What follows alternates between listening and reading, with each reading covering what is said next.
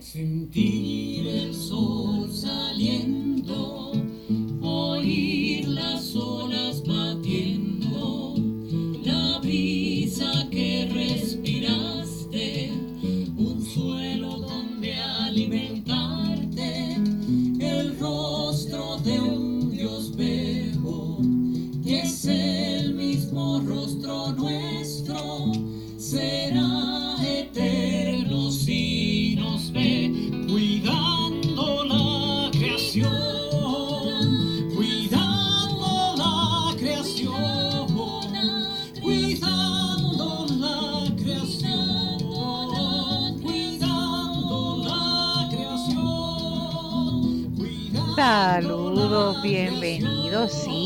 Comienzo el programa Cuidando la Creación, como bien dice la canción.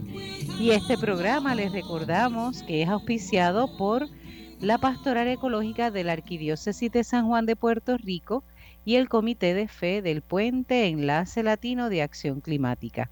Como saben, a eso de la una de la tarde los domingos tenemos este espacio de diálogo interdisciplinario multisectorial de base de fe ecuménico e interreligioso en el cual hablamos sobre la realidad de nuestra casa común o la realidad del planeta. Y dentro de ese planeta nos interesa mucho lo que acontece en el archipiélago puertorriqueño, porque eh, no solamente lo que acontece fuera del archipiélago nos afecta para bien o para mal, sino que también nosotros dentro del archipiélago aportamos para bien o para mal al resto del planeta o al resto de esa casa común. Eh, les recordamos también que usted eh, puede escuchar este programa en retransmisión diferida los sábados a las 7 de la mañana por Radio Oro 95, eh, 90 y- 95, escúchame a mí, 92.5 FM. Es a rayo, yo estoy ahí trabajando, no puede ser. Y eso es los sábados. También puede escucharnos a través de internet. Y si usted espera los lunes, ya a partir de las 9 de la mañana, estamos escuchando el programa desde la plataforma de podcast. Puede ser en Spotify, puede ser en iTunes, puede ser en cualquiera de esas. Lo que tiene que hacer es buscar Cuidando la Creación y el programa de hoy tiene el número 387. Así mismito. Y esta que le habla es la hermana Licia Vilés Ríos, dominica de la Santa Cruz. Y hoy en la mesa de diálogo virtual vamos a conocer y a dialogar con Daritzel Cintrón Nieves, quien es coordinadora de participación pública y educación del estuario de la Bahía de San Juan. Y es la primera vez que está con nosotras, aunque no es la primera vez que hablamos sobre el estuario de la Bahía de San Juan. Y a ella le damos la bienvenida. Saludos, Daritzel. Saludos, saludos, muchas gracias por tenerme aquí, un gusto estar. Qué bueno, qué bueno que hayas aceptado la invitación y que tengamos la oportunidad de conocerte hoy. Y junto a nosotras va a estar también doña Jacqueline Torres Martí. Saludos, Jackie. Saludos, hermana Lisi, saludos eh, nuestra acompañante del estuario de la Bahía de San Juan, Daricel, que es la primera vez que nos acompaña. Gracias, bienvenida y que, sean, que Gracias, sea la gracias. primera de muchas. Eso es así. Claro que sí. Pues Daritzel, como es tu primera vez, en este programa solemos tener ese espacio al principio de conocer eh, a las personas que vienen de diferentes proyectos y que no solamente quisiéramos conocer el proyecto, sino quiénes son las personas que están detrás de los proyectos. Así que hoy te toca a ti, Daritzel Cintrón Nieves. ¿Quién eres? Cuando mencionamos tu nombre, ¿qué refleja ese nombre? ¿Ah? ¿Cuál es la historia detrás de ese nombre de Daritzel? Que es la primera vez que escucho un Daritzel, así que me da mucha alegría conocerte, Daritzel Cintrón Nieves. ¿Quién eres? Muchas gracias, muchas gracias. Pues miren, yo, ¿verdad? Mi nombre, ¿verdad? Eh, Daritzel Cintrón Nieves, eh, soy del pueblo de Naranjito. Oh, Yo soy de las montañas, del campo. Así que, ¿verdad? No, como, como yo termino siendo bióloga marina, que es actualmente mi, mi profesión, lo cual pues estudié aquí en Puerto Rico, gracias a Dios que se pudo realizar todos mis estudios aquí, pude hacer mi bachillerato en la Inter de Bayamón, al igual que mi maestría la pude lograr aquí también en la Inter de Bayamón um, realizando pues estudios moleculares con, con peces, particularmente las rayas, lo que aquí se le conocen como, como mantarrayas.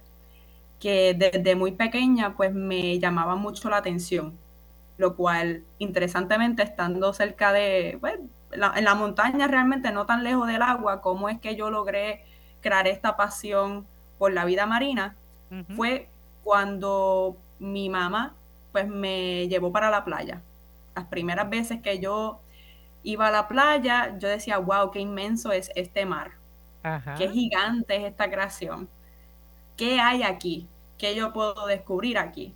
Ahí es donde yo vi pues todo lo que son los peces, las estrellas de mar, descubrí las tortugas, los manatíes y curiosamente encontré este animal que se encontraba pues plano, escondido en la arena, que me parecía un alienígena, un pez completamente extraño.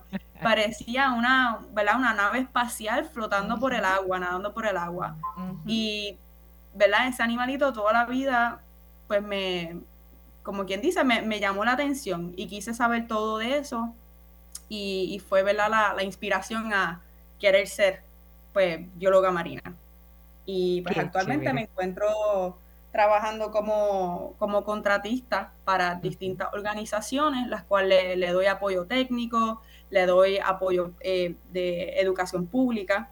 Y, y, pues nada, ¿verdad? Interaccionando con las personas de manera independiente para promocionar y, y educar al público sobre nuestros ecosistemas marinos y la importancia que tienen y, y el provecho que podemos sacarle a esos recursos.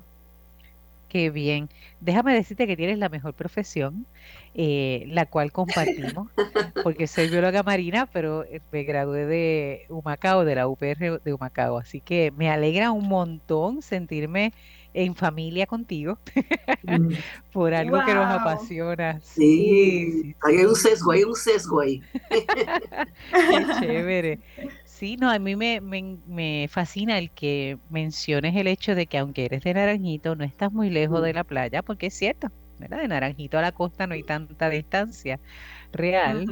Eh, el que tu madre te haya llevado a la playa y que desde entonces, ¿verdad?, despertara en ti esa, diríamos, esa pasión y esa, ese gusto por eh, la costa, es algo que compartimos. También mis padres me, me enseñaron a amar la costa eh, y qué interesante el que descubrir una manta, en este caso la manta raya, como le decimos acá, sea justamente lo que te haya despertado esa curiosidad. ¿Cómo lo identificas y lo describes, verdad? Como ese, ese organismo que parece un alienígena. Me parece interesante esa imagen. Y cómo, y cómo comienzas entonces a conectar. Eh, ¿Has logrado hacer algún tipo de estudio eh, específico con las mantas? ¿En qué consiste? ¿Qué has descubierto? ¿Qué cosas así fascinantes podrías decirnos de él? Actualmente, pues fíjate, parte de mis estudios de maestría fue realizar estudios moleculares con la raya del sur, o también conocida como eh, raya látigo en otros países latinoamericanos en donde iba a las pescaderías o realizaba capturas activas donde se tomaban muestras de tejido de estos organismos y se analizaban en el laboratorio para identificar si estos organismos viajaban, ¿verdad? Se interconectaban con otras poblaciones a nivel isla o a nivel Caribe. Queríamos ver cuán interconectados o cuán desconectados estaban esas especies genéticamente. ¿verdad? Si la población de Puerto Rico era una sola población o si esa población de Puerto Rico era una mezcla entre República Dominicana, las Islas Vírgenes y ¿verdad? el Gran Caribe como tal. Lo cual, con varios de los datos que pudimos pues, ¿verdad? Este, colectar a nivel isla y a nivel de Caribe, esto incluyendo la Florida, México, Colombia y otros países adicionales, pudimos observar que Puerto Rico sí tiene una buena conectividad genética, un flujo genético bastante activo entre lo que es las Antillas mayores y las Antillas menores.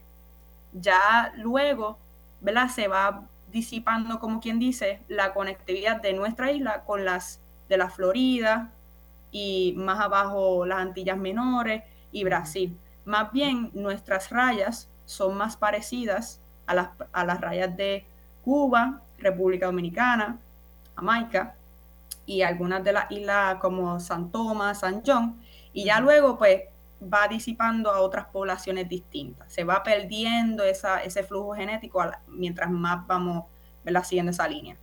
Okay, o sea que puedo interpretar que eh, o concluir que hay una migración, diríamos, donde permite Sí. entonces ese cruce.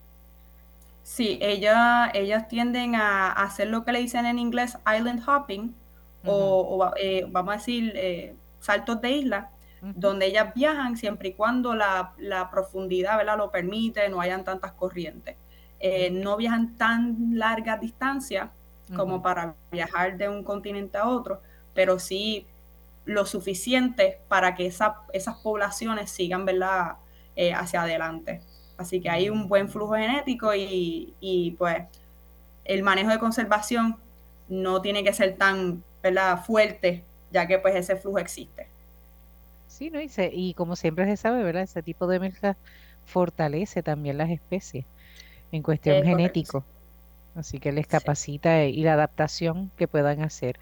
Me sorprende, no sabía que las rayas tuviesen ese tipo de migración, no tan grande como otros organismos marinos, ¿verdad? Entiéndase, eh, delfines y demás, pero sí el que puedan entonces tener ese, ese, esa navegación, diríamos, eh, entre las Sí. islas, las Antillas mayores.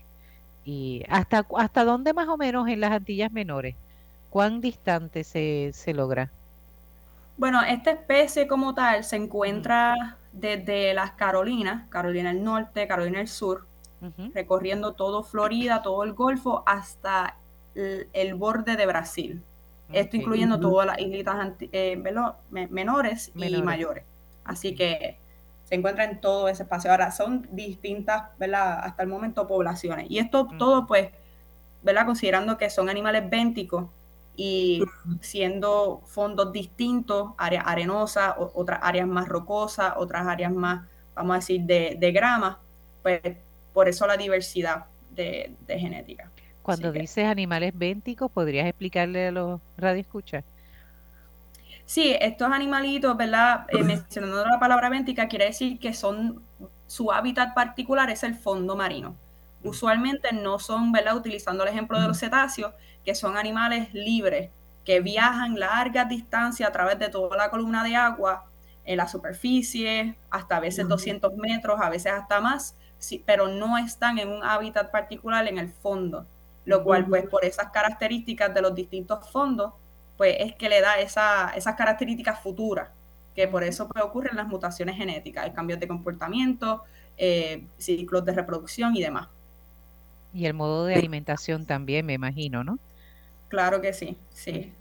Todo, Chévere. dependiendo de su hábitat, son Ajá, los distintos, digamos. ajá. Jackie.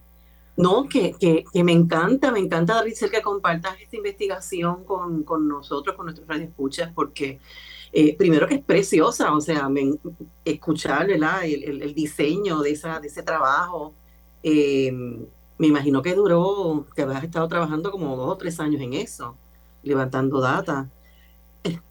¿Sí? ¿Cuánto Sí, tiempo realmente sí.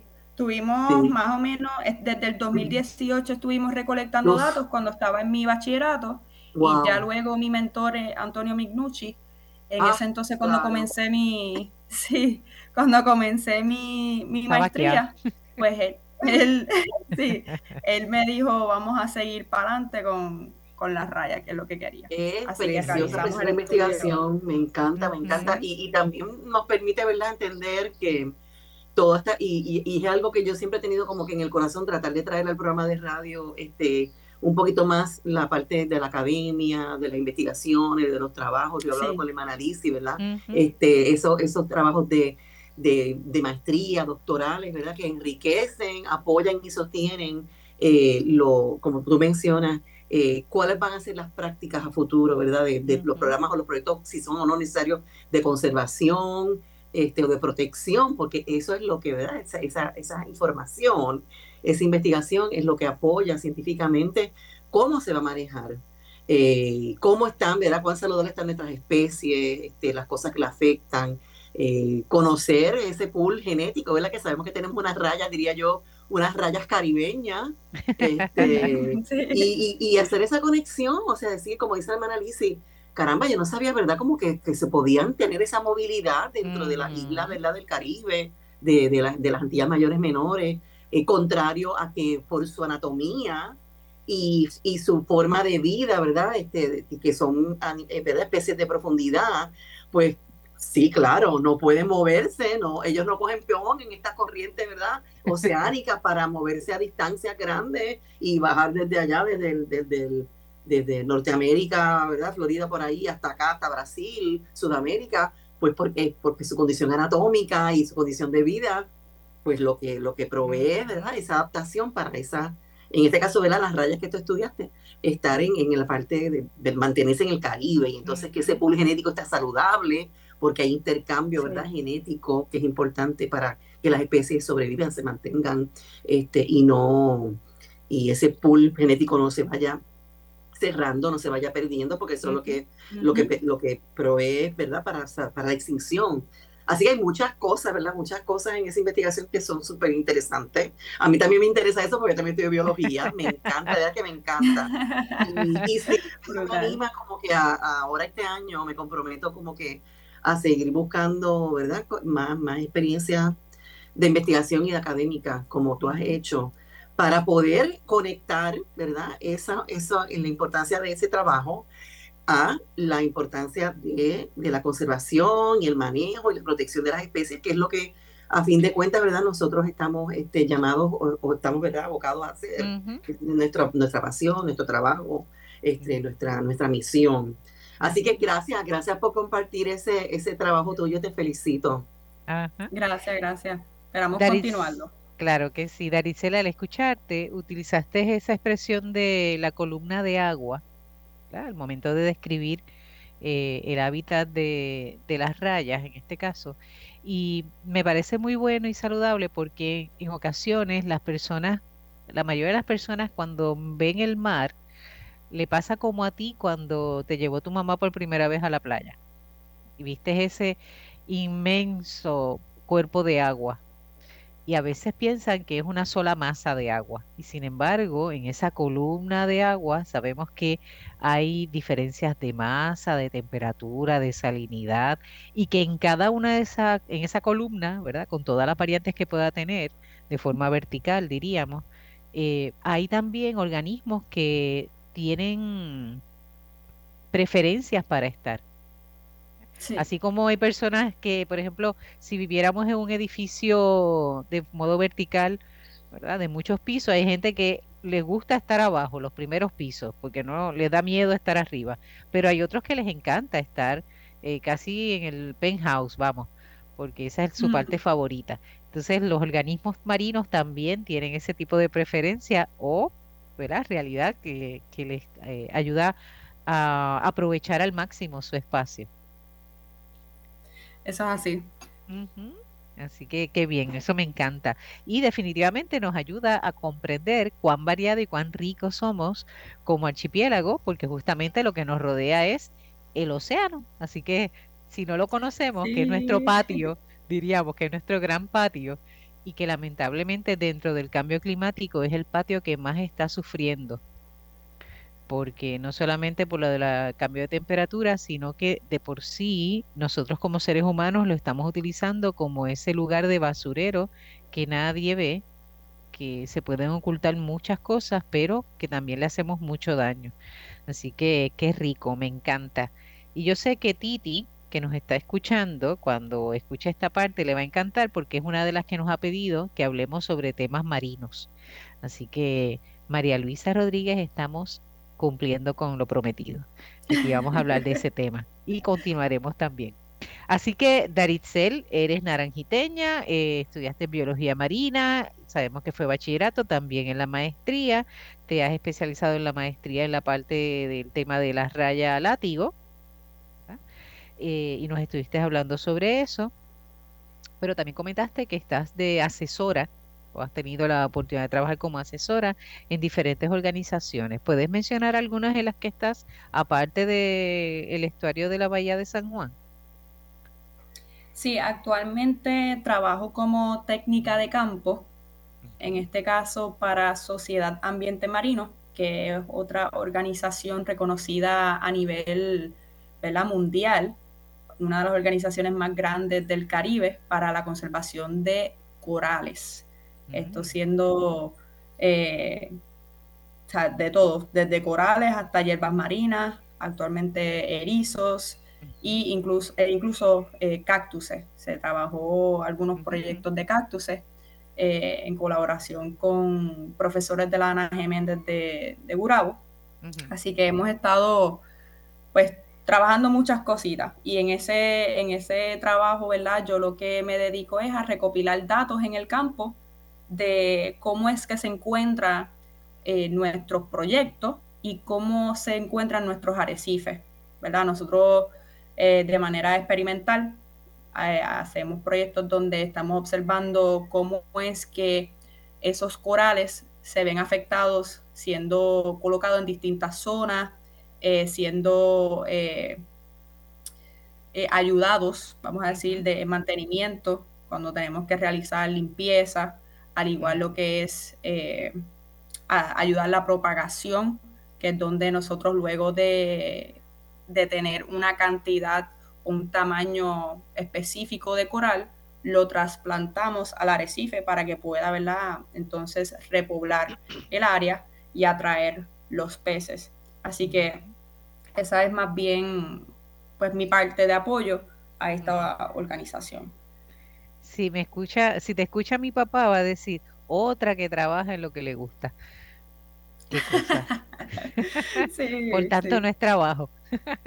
Por Sí, tanto, no es no, trabajo, cuando me dicen, cuando me dicen, ay, tu trabajo es súper cool, y yo, eso no es mi trabajo, ese es mi estilo de vida, ese es mi estilo de vida. Me encanta, me encanta, eso es chulísimo. Y qué bueno, qué bueno que, que sea así. Y entonces, eh, si pudieras, eh, Daritzel, para aquellos que nos escuchan, explicar qué es eso de el estuario de la Bahía de San Juan, por aquello de que quien tal vez nos escucha no, ha- no tenga claridad, ¿verdad? Cuando hablamos del estuario de la Bahía de San Juan, eh, ¿a qué nos estamos refiriendo? Pues mira, nosotros somos el programa que actualmente nos encontramos implementando la ley 320 de aguas limpias, que es un- una ley federal de que estamos dentro de la, de la NEP o en inglés el Programa Nacional de Estuarios, en inglés National Estuary Program, el cual pertenecen 28 estuarios. De los 28 de Estados Unidos, son incluyéndonos nosotros, somos el único que se encuentra en la parte tropical. Todos los demás se encuentran, ¿verdad?, en el continente, o sea, en, el- los Estados Unidos. Y el único de Puerto Rico que está dentro de ese programa es la Laguna del Condado. Y nuestro trabajo, ¿verdad?, manejadores de esta laguna y de la cuenca hidrográfica de la historia de la Bahía de San Juan, eh, estamos, ¿verdad?, buscando y asegurándonos que la calidad de agua siempre esté dentro de los parámetros saludables para utilizarse de manera recreacional y también que estén en sus parámetros saludables ecológicamente, ¿verdad? Que nuestros cuerpos de agua y nuestros organismos que dependen de esos cuerpos de agua estén pues saludables, que no haya eh, riesgo y, y, pues que también nosotros lo podamos utilizar de manera que para disfrutar. So, ¿verdad? Eh, ese es más bien nuestro trabajo. Ahora tenemos otras, otras cositas dentro de lo que es el estuario de la Bahía San Juan para, para compartir con el público, además de nuestro trabajo de conservar esos cuerpos de agua, en donde nosotros invitamos al público a realizar pues, ese trabajo con nosotros o ser entrenado con nosotros para poder entender esos ecosistemas o entender cómo es que la calidad de agua debería, ¿verdad?, estar y que si ellos en un día, ¿verdad?, recreacional, vamos a decir que estén de kayaking, estén caminando por un cuerpo de agua, ellos puedan observar ese hábitat y cuestionarse de, de si ese hábitat se encuentra saludable o no uh -huh. y qué pueden hacer ellos para poder, ¿verdad?, este, saber uh -huh. y cómo entonces pueden, podemos hacer algo para apoyar ese hábitat. Y específicamente ese programa de la ley 320 de aguas limpia, limpias, que es federal, eh, es la Laguna del Condado la que está, eh, diríamos, avalada o, o, dentro de ese proyecto. Es correcto, sí. Okay. ¿Desde cuándo está? Ajá. ¿Desde cuándo está la Laguna del Condado bajo esa ese programa de la Ley 320? Eh, bueno, nosotros nos realizamos como organización luego de los 2000, Ujú, pa- después de, porque en el 1992 fue que declararon la laguna como importancia nacional, pero todavía nosotros no éramos eh, oficial como organización. Ya luego que la declaran como, como importancia nacional, es que nosotros entonces realizamos, ¿verdad? el programa para manejar eh, el cuerpo de agua. Ok, perfecto. Y ya en Bueno, el dos- ujú, del do- después del 2000, tengo entendido que después del 2013 es que se realiza reserva, mm, que es donde pues, no se permiten vehículos de motor, no se permite la pesca, ¿verdad? Que, ya que es un, un área de, de importancia. Perfecto. Bueno, aprovecho para recordarles que están escuchando el programa Cuidando la Creación por Radio Paz AM810 los domingos de 1 a 2 de la tarde y que se retransmite los sábados a las 7 de la mañana desde Radio Oro 92.5 FM. Agradecemos a nuestro técnico Ismael Arroyo Fontanes por el servicio que nos brinda, acompañarnos y también facilitar el que se pueda escuchar a través de las ondas radiales. Saludamos a aquellos que nos escuchan semana tras semana que nos escriben a través de Messenger o que comentan a través del perfil de Facebook Cuidando la Creación y que les recordamos que usted puede también escribirnos y ah, eh, pedirnos o solicitarnos algún tema o que repitamos algún tema o que abundemos en algún tema o algún recurso, que eso también nos ayuda mucho porque nos enriquece. Les recuerdo que este programa no solamente lo puede escuchar por radio, sino que también lo puede escuchar en modalidad podcast ya a partir de los lunes, siempre los lunes, a partir de las 9 de la mañana más o menos, ya está arriba el programa. Y este en particular es el 387 para que pueda eh, estar al día. Y sí, hay 386 adicionales que usted debe de sentarse a escucharlo mientras está haciendo alguna tarea que no le distraiga. ¿Verdad? Y puede entonces aprender y conocer todo lo que está realizándose particularmente en este archipiélago puertorriqueño. No sé si hay, Jacqueline, algún anuncio, alguna actividad. Eh, todavía para el momento en que este programa se está grabando, no ha ocurrido el taller que se promocionó la semana pasada. Ya hablaremos, ¿verdad?, de un poco de cómo haya sido ese taller, que es el taller de cambio climático y Puerto Rico, una respuesta cristiana que se va a realizar o que se supone que se realice el sábado 3 eh, de febrero. Ya les compartiré un poco cómo ha sido esa experiencia en el próximo programa. Y les recuerdo que usted puede también comunicarse o buscar todo lo que Enlace Latino de Acción Climática está eh, ofreciendo y trabajando a través de las diferentes plataformas sociales, eh, Facebook, Instagram, eh, porque ahora no es Twitter, ahora es X, y de ahí usted puede entrar o buscarlo también en su página web y ahí puede encontrar todo lo que están ellos eh, promocionando, eh, soñando para trabajar durante este año. Les recordamos también que aquellos que quieran participar de la segunda jornada, que es el simposio realmente, el segundo simposio de educación eh, que lo pueden buscar también ahí en la página de ELAC para que puedan ser o recursos o participar, que va a ser en abril, si no me equivoco. Y hasta el 16 de febrero se tiene para solicitarse recursos en ese simposio. Es una muy buena oportunidad si usted está haciendo algún trabajo, alguna aportación en el área de educación desde las diferentes plataformas que sean o los espacios, sería muy bueno conocerlo.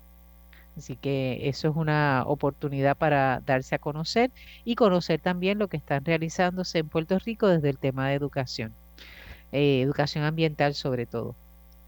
Y en la primera parte del programa hemos estado conociendo a la bióloga marina Daritzel Cintrón Nieves, quien es la coordinadora de participación pública y educación del estuario de la Bahía de San Juan. Y como saben, siempre conocemos un poco de la historia de las personas que vienen al programa y nos ha contado su pasión por las rayas, que eso es lo que la, lle- la lleva entonces a estudiar y hacer su bachillerato y maestría. Y actualmente está trabajando o colaborando con el programa del estuario de la Bahía de San Juan y terminaba en la, eh, al final de la primera parte hablándonos sobre el programa que surge de la ley 320 de aguas limpias, una ley federal, y que permite que la laguna del condado, la cual en el 1992 eh, se declaró como de importancia nacional, cayera en ese programa para comenzar un proceso de cuidado, de orientación, de procurar que sus aguas sean lo más limpias posible, que sea un, ecosistema saludable. Y desde ahí, ¿verdad? Fue que nos quedamos, así que continuaremos el diálogo con Daritzel sobre ese tema. Daritzel, ¿cómo inició, si se tiene, ¿verdad? Si tienes el conocimiento, cómo inició la laguna y cómo está ahora? ¿Se ha visto ese proceso de cambio, de mejoría? Eh, ¿Ha tenido momentos de crisis? Se, ¿Se ha tenido la posibilidad de mantenerlo más saludable? ¿O es una lucha así casi en contra de la corriente? Cuéntanos. Pues mira, eh, para cuando se comenzó a, a, vamos a decir, monitorear o vamos a decir, a, a averiguar sobre la laguna, que fue sobre tengo entendido que para los 60, la laguna del condado se conocía como la cloaca, ya que había, ya verla el nombre más o menos lo dice, eh, había mucho desperdicio, mucha contaminación, muchas aguas negras que pues, llegaban a esa laguna y era inhabitable para mucha vida marina. Incluso se reportó que el fondo marino en un momento fue dead zone o lo que le consideran zona muerta, ya que no había nada de oxígeno. Así que al tocar cualquier animal, cualquier ser vivo, incluso las plantas, que intentaran crecer o estar en el fondo, pues perdían pues, su vida, ya que no había nada de oxígeno en esa área por tanta contaminación. Ya luego, con el tiempo, ¿verdad? Este, lo que es recursos naturales ahora y eh,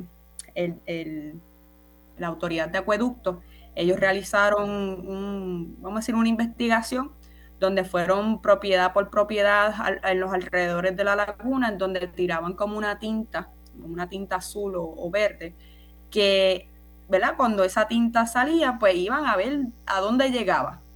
Y de ahí es que resulta donde ellos podían ver de dónde salían las aguas o de dónde llegaban esas aguas. Y ya entonces fueron arreglando, ¿verdad? Esos sistemas de acueducto, poco a poco fueron pues, modificando ciertas cositas, implementaron el monitoreo, ya luego la organización estuario pues comienza a realizar otras actividades, otros manejos de control como desechos ilícitos, eh, eh, eh, microplásticos y demás, en donde pues se ha visto una mejoría de tal manera que actualmente pues se encuentra, hay una variedad de hierbas marinas, que se encuentran en toda la laguna espectacular. Se encuentran tortugas marinas verdes, se encuentra el manatí antillano, que es uno de los animales favoritos de Puerto Rico. Pues, es la atracción número uno realmente de la laguna del condado por la cual se utiliza. Muchas personas quieren ver un manatí y tienen la laguna del condado para poder tener esa oportunidad. Y la calidad de agua pues ha mejorado un montón. Sí hemos tenido eh, ocasiones donde, pues, ¿verdad? Está roja o bandera roja, algo que nosotros, ¿verdad? Le, exhortamos y le, les recomendamos realmente es que nos puedan seguir en nuestras páginas, por ejemplo en Instagram, Estuario San Juan, donde ustedes podrán ver cuando nosotros realizamos la calidad de aguas para enterococos, ¿verdad? Donde eh, nosotros medimos los parámetros de eh, heterococos para saber si la laguna del condado está en bandera verde donde está apta para bañistas, o bandera roja, que no está apta para bañistas. ¿Cada cuánto tiempo hacen ese estudio, ese monitoreo? Es, eso lo estamos haciendo, tengo entendido, semanal o bisemanal. Siempre se hacen los jueves y los resultados salen los viernes. Okay. Así que eh, siempre se publican. Eso, esos monitoreos se realizan en la Laguna del Condado, Escambrón, eh, eh, Isla Verde y otras zonas adicionales que actualmente no tengo el nombre, así que me disculpo. pero esas son las zonas que yo tengo hasta el momento. Muy bien, interesante. Ahorita cuando describías, por ejemplo, que se le conocía a la laguna del condado como la cloaca, y que lo que significaba eso, ¿verdad? Que en el fondo había cero oxígeno y que no había nada de vida marina. Eh, me, me reía de forma irónica porque hay personas que cuando van a la playa eh, no quieren tocar hierbas marinas, no quieren que las algas lo toquen, no quieren, ¿verdad?, entrar con ese contacto y prefieren a veces un fondo marino que sea solamente arena. Y yo digo, es tan aburrido. Eso es tan aburrido. Y entonces, posiblemente muchas personas, ¿verdad? Si se atrevían a entrar a la laguna del condado, pues sentirían que no hay nada, que era, entre comillas, limpia, estaba vacía, pero eso implicaba que era una zona muerta y no es lo que queremos, lo que queremos es la diversidad y el que puedan haber no solamente, pues si hay tortugas marinas, quiere decir, quiere decir que hay también con que alimentarse, las hierbas marinas, es, es un lugar donde si a usted no le gusta tocar el suelo, póngase unas zapatillas, vamos, y ya. Y con eso lo resuelve. Pero no pretenda, ¿verdad?, que se, se quite la vida marina, por decirlo de algún modo, para que usted se sienta cómodo, porque esa no es la idea. Es aprender a, disfrutar del lugar como es. Igual que, igual que si usted quiere ver manatíes, usted quiere ver estrellas de mar, usted quiere ver tortuga, tiene que haber hierba marina.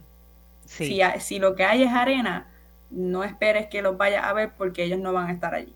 Y difícilmente también vas a ver peces, porque pues, o sea, si no hay nada de eso, ¿verdad? Habrían peces muy, muy contaditos para poder verlos. Así que, y qué bueno tener un espacio, porque lo interesante de la laguna eh, del condado ahora mismo es que uno puede ver esos organismos, si la visibilidad del agua, ¿verdad?, es buena, eh, sin, a veces sin mojarse. uno lo puede hacer sin tener... Correcto. Que es interesante. Eso es, es sin tener que mojarte, sin tener que utilizar una escafandra, ¿verdad? Y un snorkel para poder entrar al agua, lo puedes ver y eso es hermoso, eso es saludable. Eso quiere decir que hay vida, que está muy bien. Sí. chévere. Entonces, eh, ¿hay algún tipo de, comentaste, ¿verdad? Eh, cosas que no se pueden hacer o cosas que sí se pueden hacer. La reglamentación particular de, de las personas que visitamos la laguna del condado. Eh, ¿Qué podemos y qué no debemos? Bueno, ¿verdad? En esta reserva, lo cual ya siendo categorizada como reserva, hay unas cuantas reglas que se deben seguir siempre, lo cual primeramente, ¿verdad? Es mantenerla limpia. Cuando visitemos la laguna del condado, si vamos kayaking, si vamos a usar el paddle, ¿verdad? Con nuestros remos, vamos a llevar nuestra comidita, nuestras meriendas, a veces bebidas. Es bien importante que, ¿verdad? Tratemos todo lo posible porque eso, esos materiales no caigan en el agua o se dejen en los previos de la laguna, que lleguen ¿verdad? A, su destino, que es el zafacón, o sus áreas de reciclaje. Otra cosita, ¿verdad? Es importante que tratemos de evitar siempre eh, tocar, acosar la vida marina, ya que eso es un espacio para ellos poder descansar, comer o reproducirse, ya que es un estuario. Para aquellos que no saben lo, que es un estuario, es donde se encuentra el mar y el río. O sea, tenemos una mezcla de agua salada con agua dulce, que es un hábitat único para algunos organismos que están en su etapa de desarrollo, que en su mayoría son animales juveniles. Así que podemos ver un pececito, podemos ver una estrellita y los vemos pequeños, pero realmente esa es su etapa juvenil, donde ya luego cuando ellos viajen o se transporten a los mares abiertos, van a tener un tamaño mucho más grande, mucho más eh, distinto, y, entonces estando en la laguna es donde más vulnerables eh, pueden encontrarse. Así que bien importante tener, ¿verdad? evitar tocarlos, evitar sacarlos del agua especialmente, ¿verdad? No queremos estar sacando las estrellas de mar, ya que ellos no están diseñados para estar fuera del agua, los estresa y les puedes causar mucho daño. Al igual que los manatíes, siempre y cuando vemos los manatíes es importante mantener una distancia para evitar Una, un, choque con ellos eh, o, que se, o que se vaya realmente. A veces nos podemos topar con los manatíes sin querer, donde nos aparece por debajo del paddle nos aparece debajo del kayak, lo primero que tenemos que hacer es remover el remo para evitar tocarlo, que se asuste, que se espante o que lo lastimemos. Y así también poder apreciar esos animales en, en un momento tan único, porque no es todos los días y no todas las personas tienen la oportunidad de verlo. Pero también considerando que no podemos estar siguiéndolo. Ya cuando comenzamos a realizar lo que es el acoso, que vemos un cambio en comportamiento del animal, pues estamos haciéndole un daño. Así que es bien importante que tengan en consideración eso cuando se encuentren con los manatíes. Y bien importante, ya que mencionamos que en su mayoría los animales que se encuentran en la laguna son juveniles, evitar la pesca. Por toda razón es no aceptable pescar en la laguna del condado. Hay unas zonas fuera de la laguna del condado, incluso en el área de la marina, donde se puede realizar pesca. Ahora bien, los animales que se, si desearan pescar en la laguna del condado y cacharan algo, realmente no da ni para un ceviche, porque son muy chiquititos. Eso no da para Son nada. pequeños, sí. Así que no pierdan el tiempo. Buena recomendación y buena imagen para, para- nada más por eso no, no inviertan en la, la energía, ¿verdad? En, en ese Exacto, la ejercicio. carnada, el tiempo, ni nada de eso. Muy bien. Y por ejemplo, si tuviéramos personas, en este caso pienso tal vez en eh, jóvenes que nos estén escuchando, que quisieran tal vez tener la experiencia de conocer el estuario de la bahía o acercarse al estuario de la bahía, eh, ¿qué ofrece el programa? Pues mira, nosotros actualmente tenemos cuatro certificaciones al ciudadano científico. Se llama CCC, si desean buscarlo en la página del estuario.org slash CCC. Eh, ahí es donde nosotros tenemos lo que son los módulos de aves participativos, tenemos microplásticos, calidad de agua y resiliencia costera. Dentro de estos cuatro módulos, ¿verdad? Tienen distintas actividades, los cuales ustedes se pueden certificar para una, dos o hasta todas, ya que todas son gratuitas. Estas certificaciones lo que, lo que les requiere es que puedan participar de un taller introductorio, un taller temático y dos viajes de campo al tema que escogieron. Por ejemplo, dentro del programa de resiliencia costera tenemos lo que es restauración de dunas, Eso propagación, siembra. ¿Perdona? Sí, eso te iba a preguntar, cuando decías re- eh, resiliencia costera, ¿qué implicaba? Y ahí pues Sí. está la restauración de dunas. Sí, tenemos dentro del programa de resiliencia costera cuatro submódulos, vamos a decir. Son unos temas electivos, por ejemplo, lo que es restauración de dunas, tenemos siembra o monitoreo o propagación de mangles, tenemos evaluación ecológica de comunidades coralinas y evaluación ecológica de hierbas marinas. ¿verdad? Así que, por ejemplo, taller temático, perdóname, taller introductorio inicialmente, que es el módulo como tal de resiliencia. ¿Qué es resiliencia costera? ¿Qué implica la resiliencia costera? ¿verdad? Y ya luego, dentro de resiliencia costera, el tema de interés, mangles, tunas, corales o hierba. Por ejemplo, corales. Una vez toma su taller temático de corales, realiza dos viajes de campo a las estaciones de corales que se encuentran en la Laguna del Condado. Escambrón o Isla Verde. Son las áreas de monitoreo que se está realizando junto al estuario, por ejemplo. Ya una vez culmina, pues se les entrega una certificación como que están ¿verdad? capacitados para re- realizar una evaluación ecológica. Eh, de igual forma, en caso de no querer realizar la certificación, por ejemplo, no, no están interesados en realizar los talleres, sí están invitados de igual forma a realizar el viaje de campo. No tienen que tomarlos de igual forma en orden. Por ejemplo, no tienen que tomar el introductorio primero, el temático después y los viajes de campo. Pueden tomar los viajes de campo primero, después el taller y después el otro taller. No Ok. hay un orden en específico, siempre y cuando se cumplan los cuatro requisitos, se les entrega la certificación y no necesitan estar certificados para poder participar de los viajes de campo. Así que son unos módulos súper interesantes, súper chéveres, bien, bien comunitarios. Y es una certificación que realizamos para estudiantes de noveno grado hasta 12 y todo aquel mayor de 18 años. Así que realizamos eventos específicos para estudiantes de escuela, tanto de manera individual donde ellos nos visitan a nosotros para los días programados, o un evento específico para sus escuelas, o un, e, un evento específico para maestros, por ejemplo. Okay. Y los eventos específicos para adultos.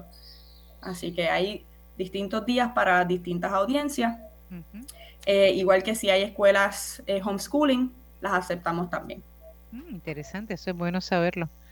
Hay personas que nos escuchan que tienen homeschooling y es una buena alternativa para complementar la formación que realizan en sus casas. Em, en el tema de la certificación de aves, mencionaste aves, ¿correcta? Sí. Ok, eh, ¿cómo- ¿hay algún tema subtema, diríamos, dentro de aves? ¿Cómo lo trabajan? El- en el área de las aves, usualmente lo que se realiza son censos como tal. Así que los censos de aves se realizan, ¿verdad? Su taller introductorio, su temático, y dentro de los temáticos hay distintos eh, temáticos, pero usualmente son censos lo que se realizan, donde Ujú. van a distintos bosques o parques y van caminando, ¿verdad? Y do- documentando las especies de aves que hay, y Mm, más bien es un, vamos a decir, una charla, un recorrido interpretativo. Así ok, que, y eso todo es llevado a cabo por los expertos en su área. ok. En el caso de los microplásticos, En el caso de los microplásticos, usualmente viajan y toman lo que son eh, muestras de agua, en donde luego ¿verdad? van a, a un, a un laboratorio y van observando ¿verdad? si hay plásticos menores de eh, 5 milímetros o wow. incluso hasta más pequeños, eh, o incluso a veces hasta más grandes. Eh, ¿en qué sirve ese tipo de ejercicio o de qué modo contribuye eh, a los trabajos que se realizan de el programa de aguas limpias? Esto realmente, ¿verdad? Todo, todo esto va una mano de la otra. O sea, va Ujú, agarradito todo, una cosa con la otra. Es bien importante que si nosotros no sabemos, ¿verdad? Lo que está pasando en un área, no vamos a saber cómo es que nosotros vamos a poder ayudar la otra. Así que si nosotros no sabemos cómo está la calidad de agua, yo no puedo esperar que mi arrecife y que mi, y la evaluación que yo haga de los corales sea saludable si yo no sé que hay contaminación constante. Así que yo tengo que tener una, yo tengo que saber constantemente cómo está esa calidad de agua. Yo tengo que trabajar colaborativamente con mis ujú, compañeras y mis colegas sobre cómo se encuentra esa, esa calidad y esa estación y esa área. Al igual que el microplástico, cómo yo voy a saber cómo están las poblaciones de peces con la cantidad de microplástico que estoy encontrando en mi estación. Así que, ¿qué yo puedo hacer para poder, ¿verdad? imple- complementar un trabajo con el otro si no sé lo que está pasando. Así que Y bien, tampoco, Y me imagino que tampoco es levantar datos por levantar datos.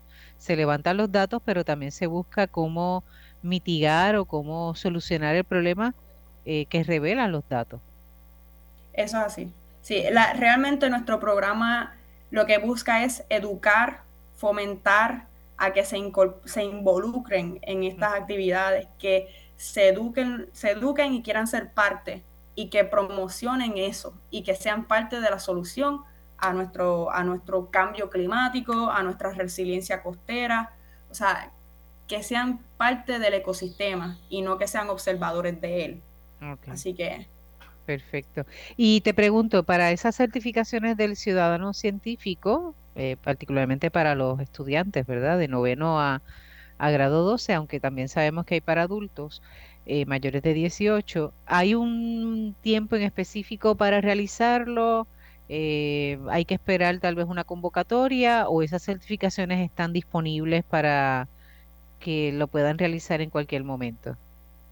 Están disponibles en cualquier momento. Actualmente, este mes de febrero, vamos a estar comenzando con los talleres, así que importante que aprovechen este mes, ya que los talleres van a realizarse eh, eh, un mes sí, un mes no. Así que eh, comenzamos con los talleres ahora en febrero, ya luego el siguiente mes en marzo son solamente los viajes de campo y el próximo mes en abril volvemos otra vez con, lo- con los talleres. Así que estamos todo el año. Y recordamos que es libre de costo. Gratuito, correcto, sí. Okay. Una vez yo tengo esta certificación en cualquiera de las, de las cuatro áreas que nos presentas, eh, ¿en qué me sirve? Eh, ¿De qué modo yo puedo darle continuidad, verdad, a la información o a la capacitación que, que he recibido? En este caso, ¿verdad? El, una vez usted complete la certificación, usted puede ser voluntario activo del estuario, donde puede realizar ¿verdad? Su, su, su monitoreo con nosotros de manera incluso hasta independiente con el líder, pero trabajando de manera independiente donde no necesite ¿verdad?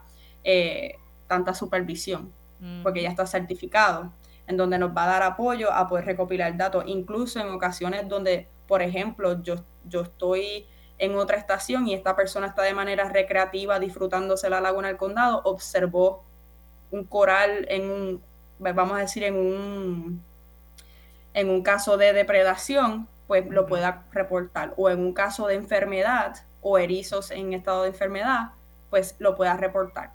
¿Verdad? Que sea un, algo de un loophole de comunicación constante de lo que está sucediendo. O sea, que la laguna y lo que es el programa estuario tenga embajadores y tenga ojos a través de todo lo que es la cuenca hidrográfica.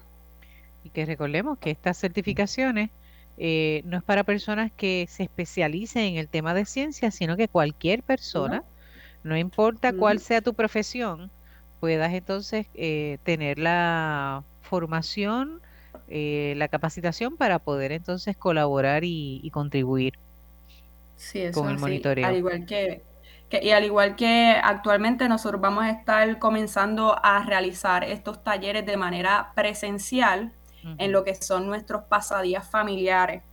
Nosotros, el Estuario de la Bahía de San Juan, realizamos lo que es el pasadía familiar todos los primeros sábados del mes.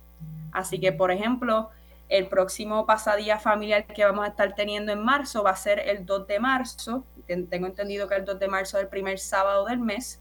Eh, vamos a estar teniendo lo que son actividades deportivas, eh, recorridos interpretativos, vamos a tener eh, lo que son trivias, donde realizamos preguntas a los participantes, donde van a obtener premios. Al igual que al final vamos a comenzar este año con lo que son los talleres temáticos del programa de resiliencia costera u otros programas. Así que, por ejemplo, este año vamos a comenzar de manera experimental los talleres de manera presencial. Para aquel que le interese escuchar los talleres temáticos o los talleres de CCC de manera presencial, están invitados a, participar, a escuchar el taller, a hacer preguntas a los expertos que van a estar presentes, que es una oportunidad que no todo el tiempo ¿verdad? Se, nos da, así que es súper cool que lo vamos a tener este año. Eh, y ya luego de ese taller, que este año, eh, en el caso mío, el taller de comunidades coralinas y hierbas marinas va a ser en uno. Así que ya no hay que tomar un taller de corales y un taller de hierbas marinas, sino que dos en uno. Van a unir. Y se pueden, exactamente. Así que dos certificaciones de, un, de una vez. Exactamente. Y ya al final, después de esa certificación, culminamos con el cine estuario, que es la película que se va a estar promocionando con, ¿verdad? con tiempo de anticipación, que se va a estar presentando en, la, en el parque Jaime Benítez de la Laguna del Condado. Esas películas se dan en español con subtítulos en inglés. Así que todo este año tenemos ya todo programado bien chévere y, esperamos ¿verdad? que se nos puedan unir más personas. Perfecto. pues que, ¿Sabes qué quedaría, Daritzel? Que nos diga dónde buscar toda esa información. Sí, miren, nos pueden buscar en la página de estuario.org. Ahí pueden ver quiénes somos nosotros, nuestro programa de CCC, nuestros programas de pasadías familiares en nuestra en la área de eventos. Cualquier cosita, si usted se desea registrar, ahí se puede registrar en todos los eventos por habido y por haber.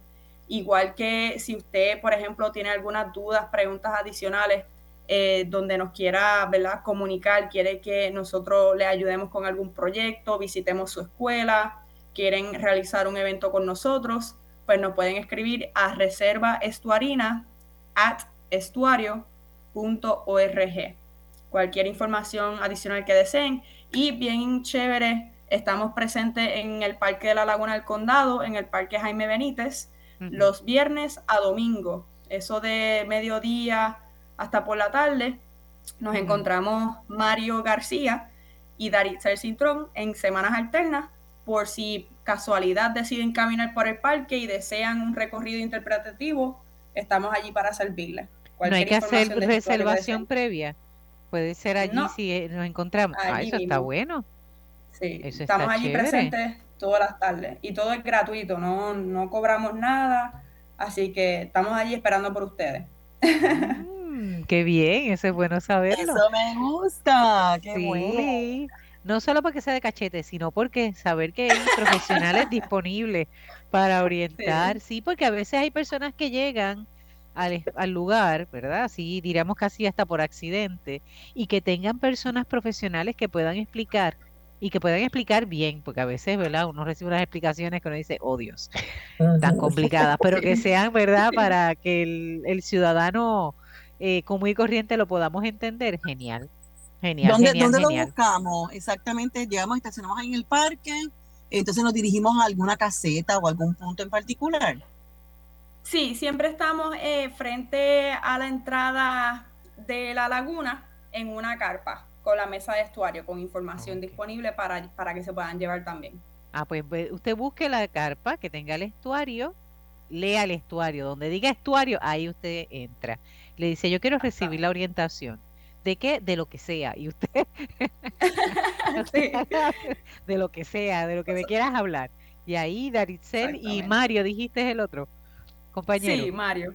y Mario van a estar ahí, van a hacer su, no su magia, van a hacer lo que les apasiona, lo que saben hacer, orientar, educar, para que eh, más personas puedan apreciar. Lo que no se conoce, no se protege, no se ama. Así que es importante que nosotros podamos conocer para proteger, para valorar y también defender cuando sea necesario. ¿Está bien? Así que, Daricel, muchas gracias por estar. Eh, extiende nuestro agradecimiento y admiración a todo el equipo de trabajo del estuario de la Bahía de San Juan. Eh, muy agradecidos por lo que realizan, por todo eh, el esfuerzo que realizan para proteger este pedacito, ¿verdad? Esta área que nos conecta con el resto del archipiélago. Bien. Así que muchas gracias. Muchísimas gracias. Muchas gracias por tenerme aquí. Agradecida. A ti también. Gracias, Jacqueline. Y a todos los que nos escuchan, ya saben, mi gente, es importante proteger y cuidar. Tenemos esa posibilidad, tenemos el ejemplo que nos dan desde el estuario eh, de la Bahía de San Juan, específicamente en esa reserva tan hermosa que es la Laguna del Condado. Y a nosotros nos toca conocerlo, valorarlo y protegerlo cuando eh, siempre que sea necesario. Y para eso nos tenemos que exponer. Seguimos cuidando la creación. Hasta la próxima semana, mi gente. Dios les bendiga. Sentir el sol saliendo, oír las olas batiendo, la brisa que